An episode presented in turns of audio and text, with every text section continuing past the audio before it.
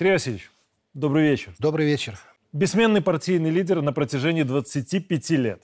Трижды кандидат в президенты, четвертый раз вы снимались сами. Вопрос провокационный.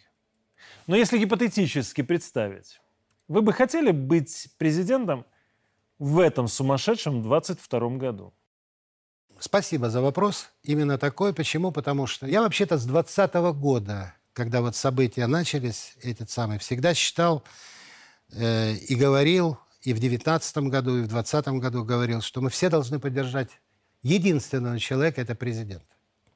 Человека, который действительно смог удержать ту очень тяжелую ситуацию э, того времени в том виде, в котором она сегодня представлена. Тоже, надеюсь, подробно поговорим. Поэтому в 22 году я думаю о том, что все мы должны, все, если кто считает себя действительно патриотом, а я считал и считаю себя патриотом, мы должны сплотиться, и кто хочет, любит свою страну, который действительно понимает то, что происходит, который просто хочет, чтобы мы жили в нормальном состоянии, не забывали, что мы до этого жили нормально и хорошо, должны поддержать президента, руководство страны, тех людей, которые сейчас все делают для того, чтобы мы были в нормальном положении. Вот это, я считаю, о чем надо думать в 2022 году. Сергей Васильевич, хорошо. А чем сейчас занимается Сергей Васильевич Гайдукевич? И правда ли, что вы окончательно отошли от политики? Я почетный председатель Либерально-демократической партии. Объясняю по уставу, что это такое. Почетный председатель – это юридическое лицо. Это человек, который член Высшего Совета, высшего руководящего органа партии, и который полностью, полностью вместе с лидером партии проводит э, и Высшим Советом политическую работу в партии. Я ни, никуда не уходил, я никуда не исчезал. Да, был период, э, был период, когда Э, мое присутствие на телеэкранах, мое присутствие, не всей партии, а мое присутствие на телеэкранах было немного уменьшено. Вы знаете, болезнь была тяжелая, но я горжусь тем, горжусь тем, что я выдержал это, и горжусь тем, что все удалось победить, и я перед вашими глазами. Но я никогда, я постоянно в политической системе, я, как это говорят, у чиновников свой кабинет табличкой «Почетный председатель партии» в офисе. Все вопросы, я общаюсь с людьми постоянно. То есть в 2020 году потеряли именно поэтому вас? В 2020 году я был в Минске. В 2020 году я был в штабе партии. Но я был в, в состоянии таком э, таблеточно, ну как бы вам это сказать? Я понимаю, Болел человек, да. Я ж не буду сейчас э, гражданам рассказывать. Ну все болеют. Все, у всех разные ситуации происходят.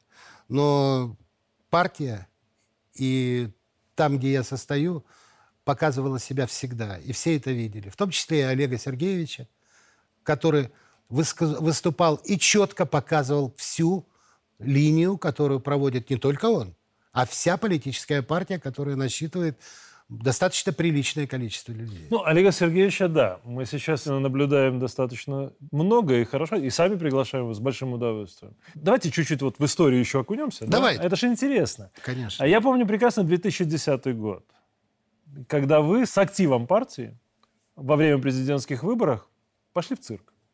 Почему? Уточняю. Во время голосования на президентских выборах. Так. Отвечаю. Если ОНТ, БТ, СТВ возьмет мое выступление за три дня до этого, где я давал огромнейшее интервью всем трем телевизионным каналам, я сказал следующее. Уважаемые господа оппозиционеры, которые хором рванули на президентскую кампанию. Грамотный, умный президент всем вам дал новогодний подарок. Раздал кандидатские карточки. Считаю вот эту клоунаду которую вы устраиваете, вам не нужны эти выборы. Идите хоть 8, хоть 9, хоть 10 человек. Результат будет один, нулевой. На так проценты, которые они набрали. Нет. Поэтому с чувством хорошего достоинства мы пошли в цирк и показали во время голосования не главе государства, не нашему народу, а им. Я им обещал, что они клоуны получили в подарок кандидатские карточки. Они это получили. Там же и присутствовали журналисты, по-моему, РИА Новости. Mm-hmm. И мы им это все говорили. Ну, удовольствие получили тогда от представления? Конечно, удовольствие получил. Когда подводились итоги президентских э, выборов в этом году, Александр Григорьевич сказал так в зал, где я тоже присутствовал, когда там он выступал, давал огромную пресс-конференцию, полный зал. Говорит, вот Сергей Васильевич сидит. Вы ему, пожалуйста, кассету, дословно цитирую, кассету своего выступления. Будет шикарное выступление. Сергей Васильевич, вот считается, считается, что ваша партия начиналась как представительство партии Жириновского в Беларуси, да? Надо отдать должное, благодаря вам она очень быстро стала самостоятельной по-любому. Вот сегодня интернет пестрит предсказаниями э, Владимира Вольфовича о развале Европы, о глобальной войне, там, мобилизации и так далее. Так вот, ваш, по сути, однопартиец, он был пророк или хороший логик? Ну, э, Либерально-демократическая партия Беларуси никогда не была филиалом э, Владимира Вольфовича и партии ЛДПР. Но это было просто юридически даже невозможно, потому что э, партия была создана в феврале 90 второго, да, в феврале 92 года. Организационный комитет. Э, в 94 году мы получили регистрацию Создается сначала оргкомитет, mm-hmm, создается структура. И в 1994 году, в феврале 24-26 февраля мы получили, э, получили свидетельство о регистрации партии. О чем я хочу сказать? Ну, во-первых, в суверенном государстве, и в этом невозможно быть филиал другой политической партии. Да, я в 92 году, когда возглавлял Координационный комитет Народного движения Беларуси, куда входило 28 общественных организаций, приезжал к Владимиру Вольфовичу. И тогда мы с ним очень надолго познакомились. Я посмотрел его вживую, э, знаю, что это человек совершенно не тот, который в спокойной обстановке в кабинете. Это другой человек, это добрый, где-то даже мягкий человек. Но во всяком случае, не передо мной же он не кривлялся. Ну, Я вел с ним естественно. Это политик с большой буквы. Нравится он кому-то, не нравится. А что касается его взгляда в будущее, когда он говорил, вы знаете, для меня, как для политика, он просто говорил то, что думают все, и не говорить на его уровне никто не хотел, не мог. Он иногда высказывал мысли, вот даже на кухне люди, вот Жириновский сказал, и все как бы говорили о том, что ну да, он же так сказал, и никак же и не признаются, что мы что же так думали. Он просто говорил в открытую вещи, которые на его уровне чиновник сказать просто бы побоялся. В этом весь Жириновский. Он мог сказать, например, как говорил Владимир Владимирович, напоминаю, что эти вещи. Мы все равно будем всегда сконфликтовать с Западом. Они нас за людей не считают. Надо отключить свет. Прибал там этим, этим. Mm-hmm. У него много высказываний, которые иногда, когда нам делали больно, Белоруссии, России, все понимали, а почему мы? Он говорил. Очень часто он был хороший логик. Хороший, действительно прекрасный логик. Жириновский прекрасно знал историю прекрасное образование у него, и то, что он военным переводчиком был, и то, что у него с историей все было на пять. Это да, это очень много для политика значит. Это говорит о большом его таланте. Запомните, Жириновский очень много в России не нравился. Многие смеялись. Некоторые большие высокопоставленные чиновники говорили с юмором, когда он какие-то вещи говорил, а говорил, кстати, нормально. Они пытались представить Улицу в Москве сейчас назвали именем да. Жириновского. Люди выступают в интернете, крутят его ролики в интернете, в Ютьюбе, посмотрите все его высказывания, которые были. Что он сказал? Он говорил то, о чем две трети населения думало. Но ни один чиновник не говорил. И вы знаете, мое такое ощущение, вот не хватает немножко Владимира Вольфовича в эти сложные ситуации в России. Но это мое сугубо личное мнение. А я согласен с этим. Ну вот смотрите, Сергей Васильевич, в 2015 году вы назвали ЛДПБ мощнейшей партией. Это было в вашем выступлении, да? Было. 50 тысяч человек. Я соглашусь с тем, что представители вашей партии я видел в 20-м, да, пусть и не в таком количестве, но большинство партийных организаций не было видно вообще. Вот, на ваш взгляд, вы же опытный политик, как можно оживить партийного пациента, который скорее мертв сегодня, чем жив? Вы понимаете, я, наверное, скажу удивительные вещи, для меня не удивительные, а вообще понятные. Оживлять-то некого, их никогда не было. Это все мертво созданное создание. То есть диванные? Даже, И даже нет? Даже хуже. Вы понимаете, вот э, на сегодняшний день э, молодежь должна знать. Вот с 92 -го года, я четко показываю по цифрам, с 92 -го года в нашу страну после развала Советского Союза хлынуло ну, всевозможное количество фондов разных. Мы даже не понимали, что это такое. Общественных разных объединений, которые называли себя поддержкой, э, даже не демократии, а поддержкой там чего-то, кого-то, где-то у кого-то. И женщин, и детей, и всего. И оттуда шли деньги. Шли деньги. Вот все, что вы сказали, кого-то надо поднять, это содержанки – я их не называю, что у них количество, как у нас модно в политике говорит, ваша партия может уместиться на диване. Ну, имеется в виду э, там партиям, которые есть. Это содержанки. Это люди по той или иной причине, по той или иной причине. У каждого они разные. Но чтобы вы понимали, вот социологический срез. Есть Республика Беларусь. Вот 10% как минимум. Как минимум 10% людей, которые могут быть пацифистами, кем угодно. Они будут не согласны ни с, политич... ни с одной политической партией, ни с другой, но уж тем более с властью. Из этой 10% составляющей есть люди, вот, которые относят себя к борцам за демократию, за чужие деньги. Mm-hmm. И по-другому никак, понимаете? Вот они никак, никто не хочет бороться э, на родине. Вот вы думаете, это сейчас вот съехали вот эти, которые себя кем-то называют? Да нет же. Да нет же, это и раньше было. И в 94-м, и в 95-м году они все воевали из-за границы. Что я имею в виду? Приходят деньги, раздаются гранты. Эти политические партии каждый год, может, вы даже это помните, говорили, завтра на следующий год будет 100 тысяч выйдет, потом еще 100 тысяч. Каждый Миллионы. год выходило, выходило одно количество, потом меньше, а потом уже охраны наших органов МВД было больше, чем выходило на эти имена. И Куба Колоса, кто это помнит, кто это знает. Вы понимаете, я знаю этих людей изнутри. Я с каждым знаком. Я разговаривал с Зеноном Поздняковым, это бывшим лидером белорусского движения освобождения. Сама партия БНФ появилась только в 97 году. А до этого было общественное движение, куда входили. Я знаю Голубева, Семзянову. Я ходил в 92 году, когда я был работал в Совете Министров, председа... исполнял обязанности председателя комитета по социальной защите, они меня приглашали, потому что в это время я возглавил народное движение, Координационный комитет народного движения Беларуси. Mm-hmm. Разговаривал, мне говорили, поважати Сергей Васильевич. Я говорю, вельми добре розмовляю на белорусской мове. Ніяких складанных питань нема. Разумею.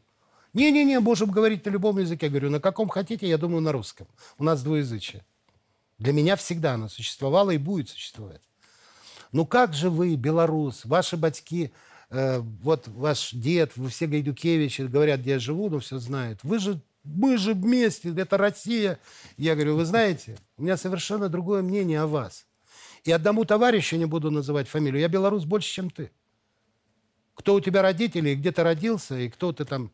Я знаю прекрасно. Поэтому не тебе ли мне говорить? Да, мои предки все здесь, в Беларуси. Моего дедушку, бабушку, отца, все знают. И сейчас я приезжаю к себе в деревню, в деревню Каролина, кстати. Угу. Там живут мои двоюродные братья, и все мои предки и могилы находятся там. Поэтому не им говорить, кто белорус, а кто не белорус. Я вам не рассказывал, как меня покупали на первых президентских выборах в 2001 Не рассказывал. Ну, просто я вам говорю, чтобы вы знали. Покупали как? Предлагали 5 миллионов, звонили по телефону, я по фамилии могу назвать когда мне буквально, когда шел я, Гончарик и Домаш... Первый, это 2001 год. Да, 2001 выборы, год. Да? Там было кандидаты в президенты Гайдукевич, Лукашенко, Домаш и Гончарик. Домаша снимают, остается Гончарик. Мне звонили э, по телефону бывшие владелец Амкадора, как его, ну, звонили, короче, с Польши, звонили э, с другой страны. Я потом пытался по номеру понять, у меня Э, предлагали деньги. Два с половиной миллиона долларов, чтобы я только э, дал команду, и два с половиной миллиона долларов э, они дадут, когда я напишу заявление в Центр избиркома снятия. Это в 2001 году реальные факты. Реальные, когда ни, ни, никого не боялись, только снимись. Давали вид на жительство в любой стране. И это правда. Это правда. Наверняка, наверное, знают и спецслужбы. Об этом не рассказывал. Не рассказывал многие другие вещи, когда разговаривал с Поздняком в 99 году, как мне звонил Шарецкий, которые мне звонили, Семен. проводить в 99 году э, незаконный референдум. Я это все проходил. Мы долго очень спорили, э, долго раз, разговаривали. Зенон тогда находился за ленточкой. История повторяется, вы правильно сказали. И борьба, которая была в 20 году, была в 94-м, 95-м не меньше, если не больше, потому что тогда было отчуждение от всего прошлого. И мы в этом отношении выживали, стояли. Мы слышали оскорблений, когда придет время. А вы вспомните, когда украинская УНА УНСО у нас машиной ГАИ переворачивал. Я в это время там был. Вы понимаете, что откуда это все? А кто тогда страной руководил? Лукашенко. А как он с этим справился? Справился? Справился. А каким образом? А в 96-м году, когда готовился полностью переворот через наших западных друзей, вы думаете, это так, на ровном месте? Нет. Собрались эти оппозиционеры, как себя повели некоторые коммунисты, Господи, да что только не видели. Так неужели этого всего мало для 22 года, чтобы понять, что происходит?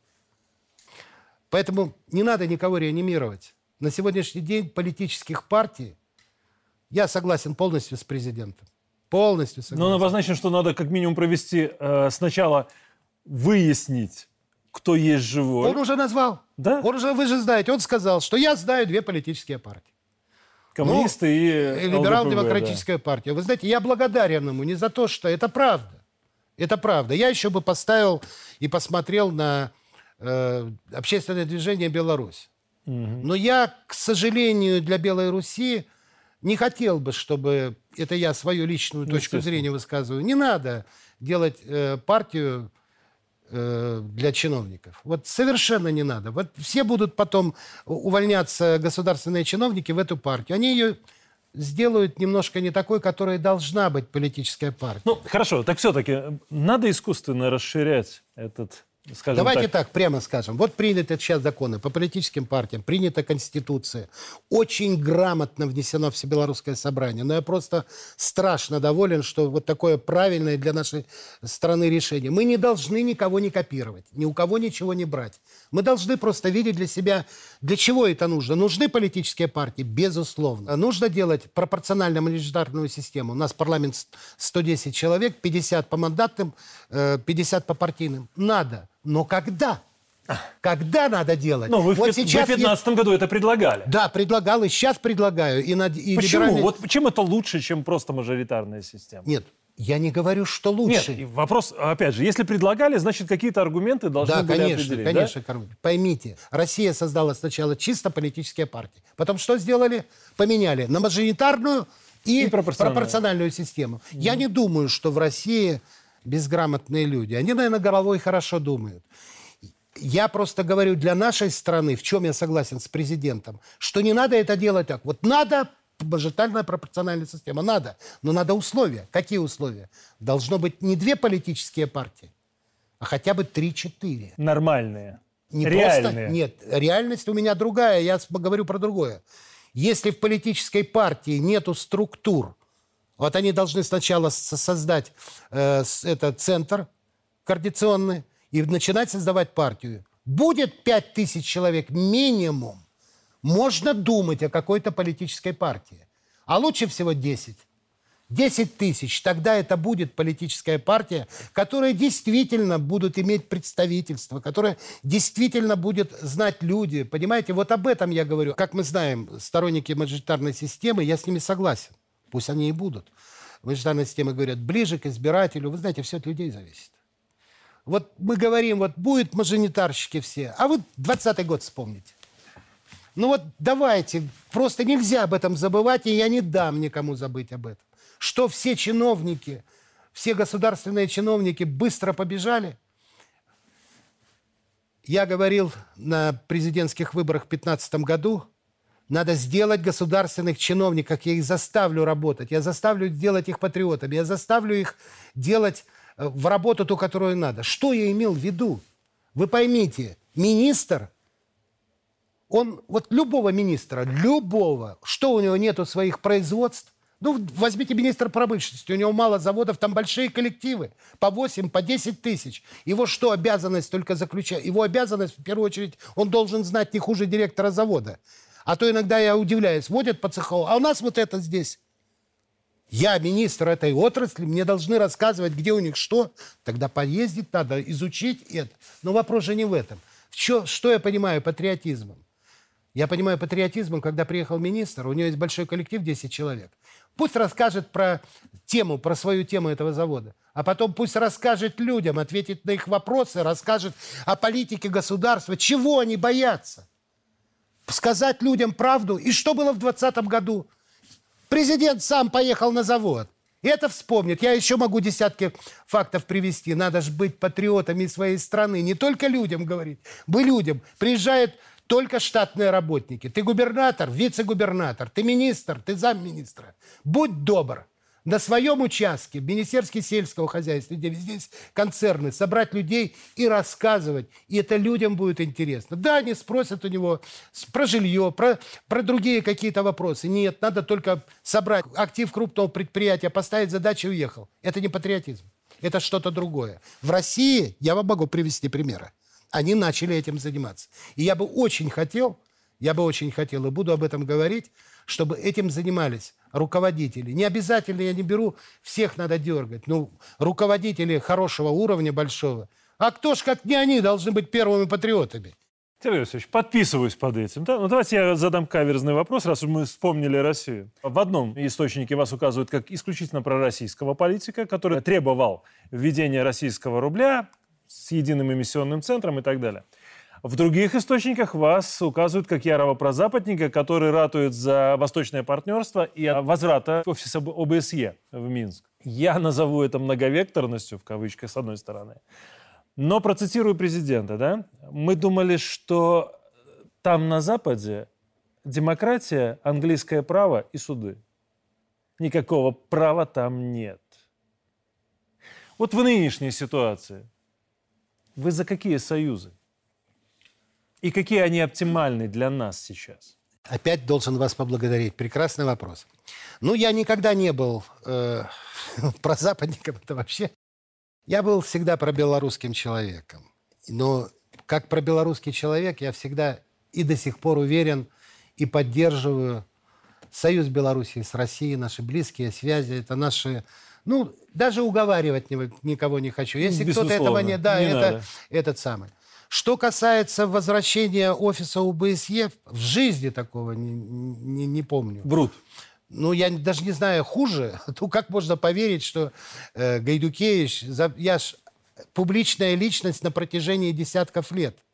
Вы когда-нибудь можете себе представить, чтобы я доказывал, что евроце... европейские... Я всегда говорил во всех выступлениях. Вот приехала к нам ОБСЕ. Они проверили там, выступая. Вспомните мои выступления. Я говорю, ну и что, что они проверили? А кто их вообще э, мнение спрашивает? У нас народ голосует, а не ОБСЕ. А теперь, слава богу, что вы мне вопрос, почему... Маски-то сорваны. Да. Маски сорвали так, европейские государства, что уже даже человек, который... А вы вспомните 90-е годы. Вы знаете хоть одного бизнесмена, который бы не старался держать счета в Европе? За чей счет они вообще живут? За чей счет живет Германия? Вот пусть они живут за свои деньги. За свои имеется в виду. Они сейчас вскрыли маски, полезли, все, все видно. Да президент не трижды прав. Он 10 раз прав, но очень мягко сказал. Мягко. Очень мягко сказал. Слава Богу. Все-таки, понимаете, его все осуждают, а он э, представитель нового премьер-министра Великобритании. Такие вещи говорит, я вообще не понимаю. Она понимает, что она делает или нет? А, учитывая, сколько раз она переобувалась из либералов в консерваторы, в общем-то, ничего удивительного. Вы понимаете, мы с вами должны одну вещь поднять, очень интересную. Вот смотрите. Э, молодежь. Мы говорим, вот надо молодежь. Вот молодежь, она же все-таки вменяемая, она умная, грамотная. Я очень много людей э, с молодежью беседовал, я же очень много за границей был. Очень много. И в Австрии был, и в Польше, везде, и беседовал. Почему? Партийные дела. Мы же дружили с партией свободы. Австрийские. Мы дружили с альтернативой для Германии. Мы говорим про нашу молодежь или про их молодежь? Про нашу молодежь, которая тоже там встречается. Про их молодежь меня не интересует, меня наша молодежь угу. больше интересует. И наша молодежь, которая имела вот представление, что, как и мы раньше в 90-х, мы же искренне верили с вами. И нету такого человека, да, там, вы знаете, там все лучше. Понимаете, оказалось-то все не так.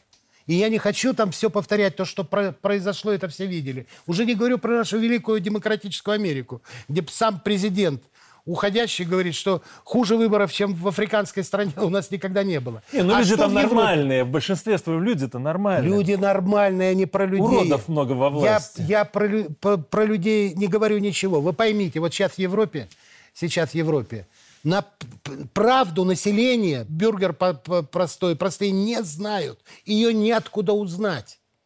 Просто не знают, поверьте мне. Включите Евроньюз. О. И вы сразу увидите, какая там хитро, грамотно, умно подводится э, лю, любая цель. Но смотрите, ведь э, прозревают же некоторые, даже несмотря на крайне ограниченный объем информации. Италия Выборы состоялись. Впервые со времен Муссолини правые пришли к власти. И я очень сомневаюсь, что все будет именно так в отношении взглядов Италии на евроинтеграцию, как было раньше. Вы знаете... Польша. Выборы впереди, да? Непростые. Президент четко обозначил это. Так что будет дальше с ними? Ведь придут-то голосовать люди. Поймите, европейцы устроены вот как. Они э, вот эту то, что происходит вокруг политики, у них политиканства очень мало. Это в основном круги, политические партии. Я обращаю ваше внимание, как у них вообще избирают.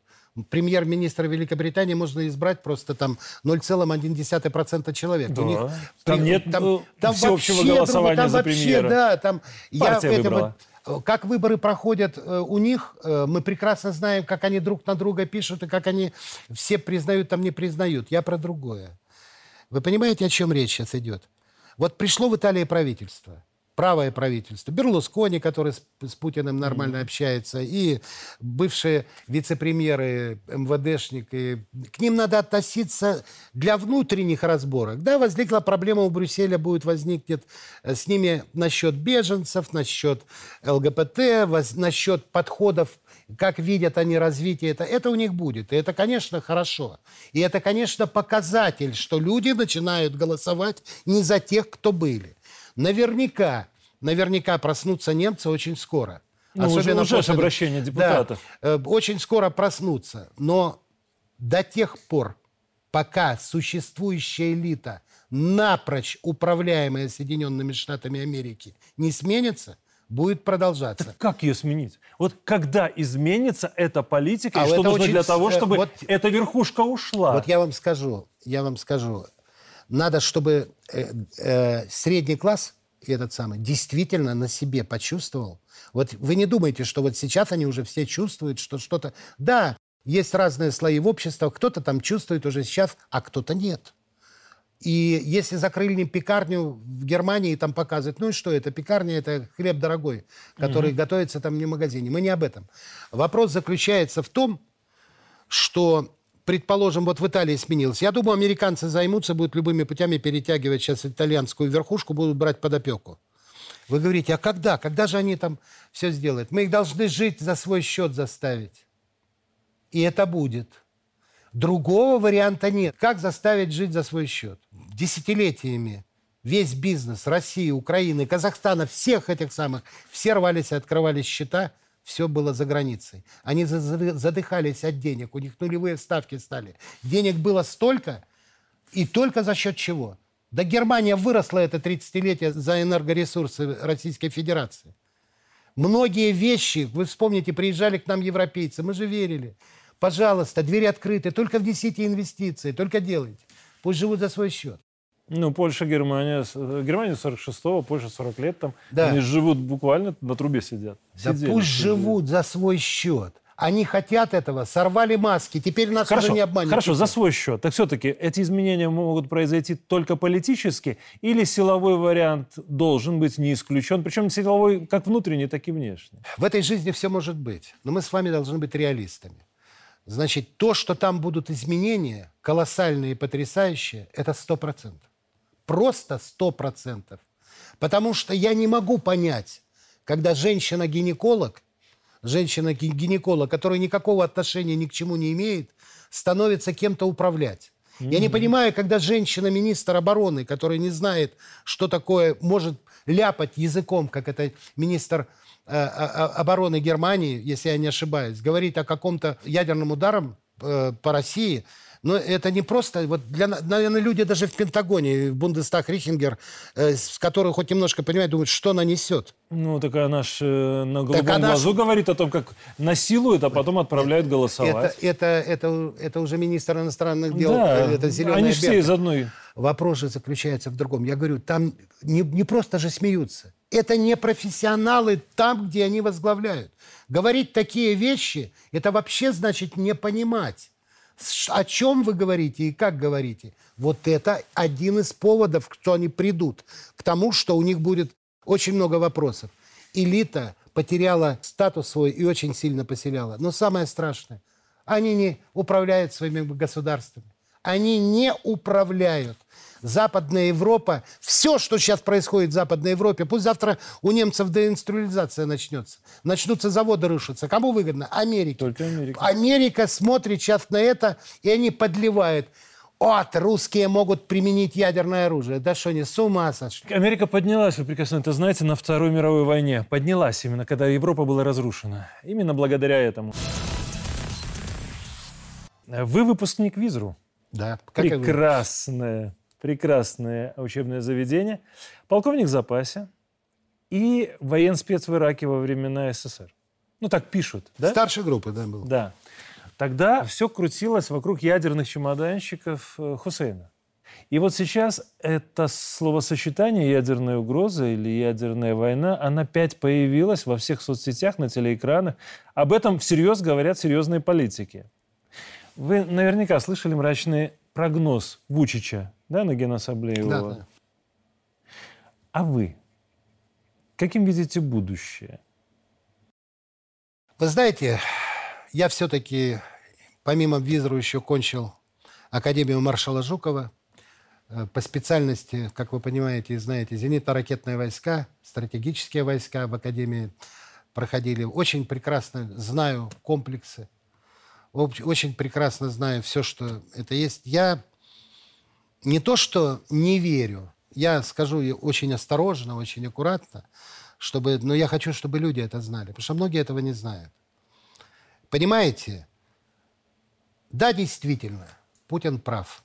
Превосходство ракетно-ядерного оружия в России сейчас на десятилетия впереди, чем в Соединенных Штатах. НАТО это все под ними. Это действительно так.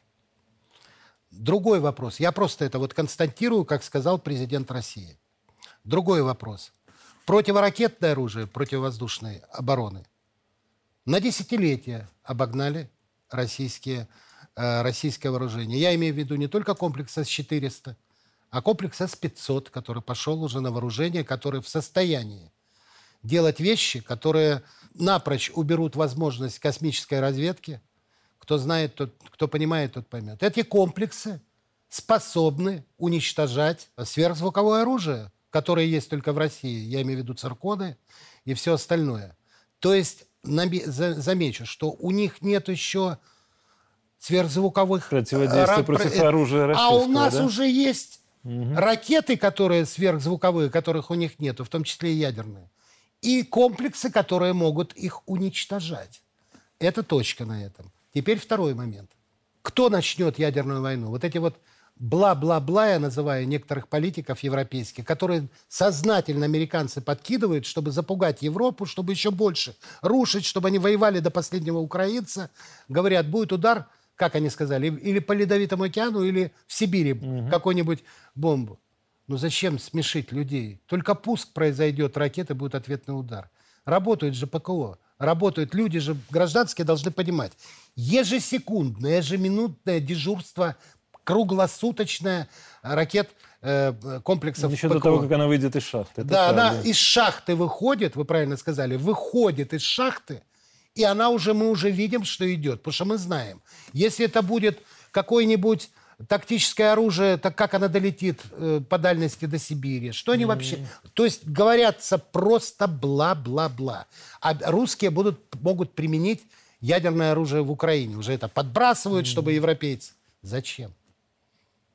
Зачем этого делать? Точно так же, как русские сами взорвали э, да. Северный поток 1 Северный поток русские взорвали, сами станцию свою обстреливают. Вот нормальные люди, которые на это смотрят, они же понимают все.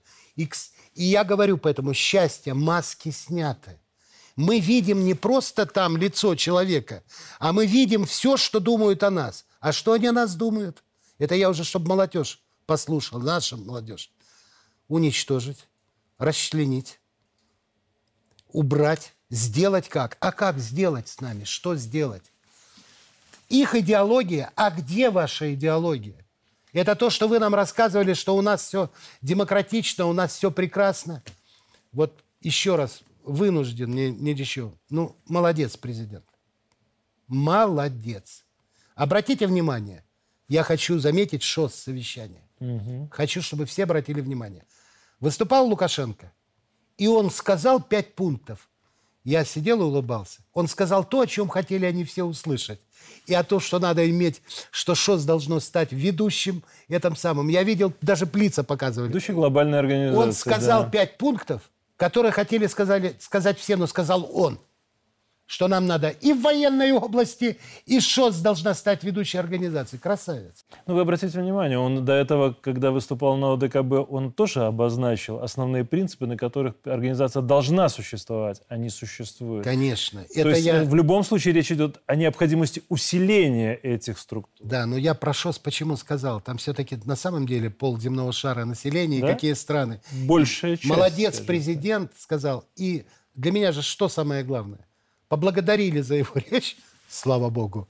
И Китай и Россия, Китай и Россия, они же до этого говорили так, знаете, полунамеками. Ну, великие державы, каждое слово на вес золота. Александр Григорьевич говорит, да, конечно, правильно. Вот надо сейчас сделать так.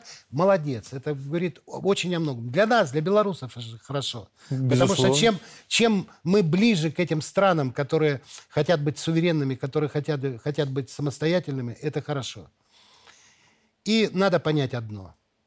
Надо все-таки понять это. Кто-то не согласится, кто-то будет думать, что все равно там рай какой-то есть, что там, да, за то, что они развалили Советский Союз, за то, что мы все туда рванули, за то, что туда рванул весь бизнес, миллиарды, они поднялись и очень сильно. Мы можем взять 50-е, 60-е годы, любую из этих сейчас развивающих стран, как они жили. И вот на этом поднялись. Да, у нас не повезло. Отдали все. И Варшавский договор отдали, и страны, которые сейчас наши памятники сносят. Мы помнить это должны. Мы в конце концов должны понимать, что отступать нам дальше некуда. И не просто мои слова такие, что надо сейчас поддержать президента. Мне скажут, Сергей Васильевич, вы кандидатом в президенты ходили? Да, ходил. И правильно делал, что ходил. Потому что должна быть везде альтернатива, должна быть этот самый. Но электорат у нас с Александром Григорьевичем все равно, я чувствовал, был одинаковый, потому что ничего мы разного не говорили. Ничего. Но все равно в России Дюганов, Жириновский покойный и все остальные всегда ходили на президентские выборы. Если ты лидер партии, если ты хочешь, чтобы у тебя была большая партия, ты должен ходить на президентские выборы, чтобы больше людей знало о твоей позиции, о том, что ты считаешь правильным, людям судить, прав я или не прав. Олег Сергеевич по вашим стопам пошел поэтому? Вы знаете, Олег Сергеевич, мне очень тяжело говорить, это мой сын, ну, как бы сказать так, чтобы не получилось похвала отца. Олег Сергеевич, в нем это есть, внутри все это есть. Люди это должны видеть. Мнение Олега Сергеевича и мое, конечно, одинаковое. У него где-то даже и глубже, и дальше.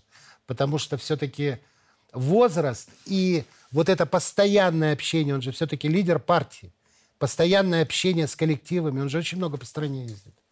Ему дает больше возможностей, но я все знаю. А у меня другой есть момент. Опыт, который у меня есть.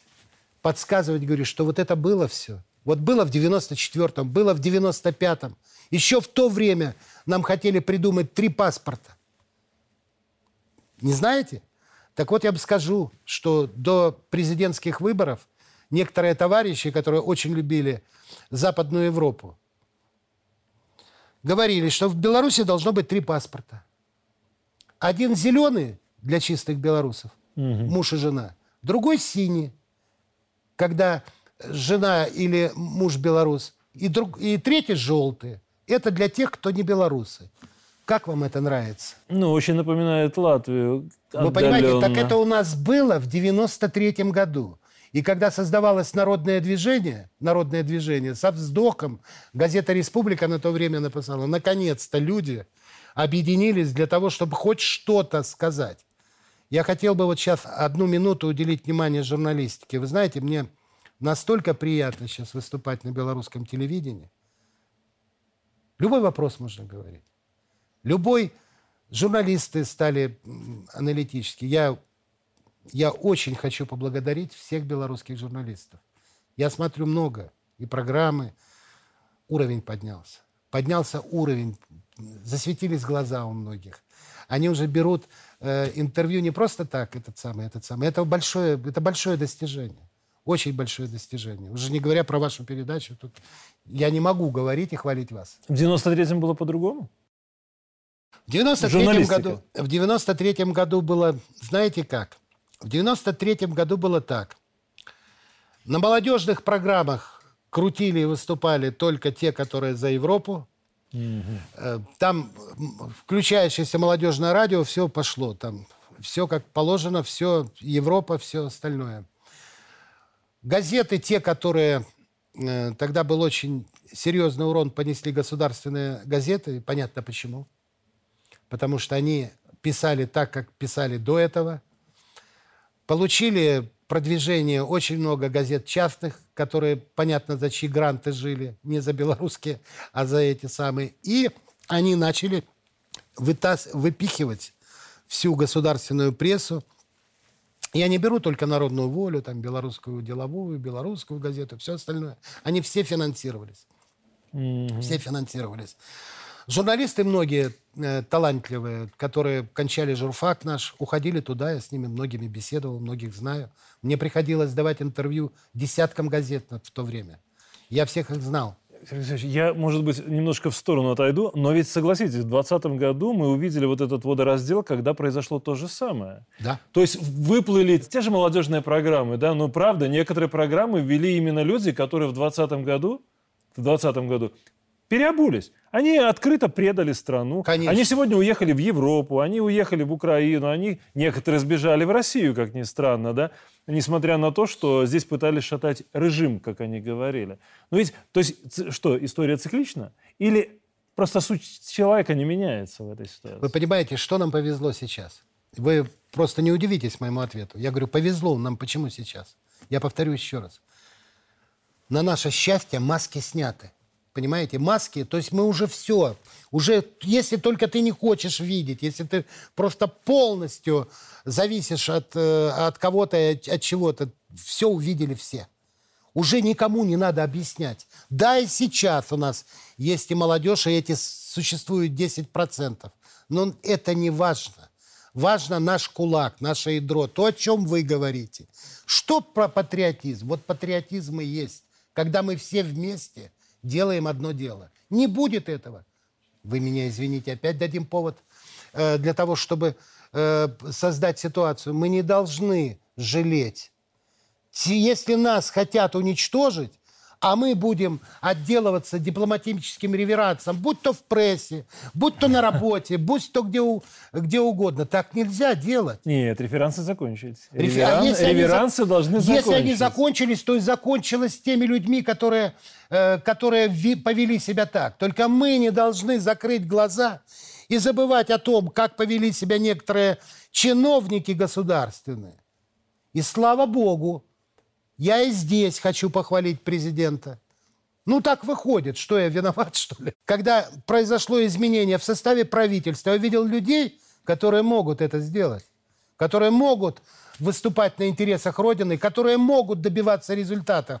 и на заводе, и в сельском хозяйстве, и обращать еще внимание на то, с кем он воспитывает. Вот что такое патриотизм у министров, у чиновников, во всем. Поддерживать, быть вместе.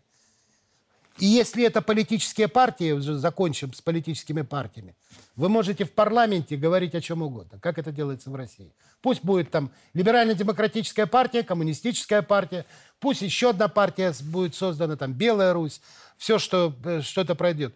Если эта политическая партия в уставе, в программе или где-то не учитывает то, о чем я сказал, ее нельзя регистрировать. Пусть регистрируется там, в, том, в той стране, в которой им это написали. Они должны регистрироваться на наших убеждениях, на нашей стране, на нашем большинстве, на том, чем мы привыкли. И я не знаю у себя знакомых ни в партии, нигде, которые скажут, что мы не дол, мы должны про Россию забыть или мы должны про это забыть, и что там ценности. Не знаю.